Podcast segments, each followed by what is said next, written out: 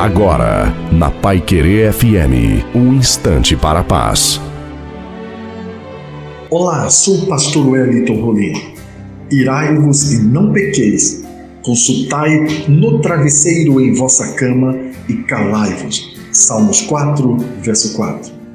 O nosso Pai, através do salmista, demonstra o interesse em que tenhamos bons relacionamentos.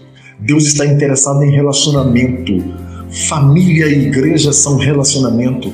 E este é o propósito. Mas precisamos aprender a lidar com a ira mal resolvida.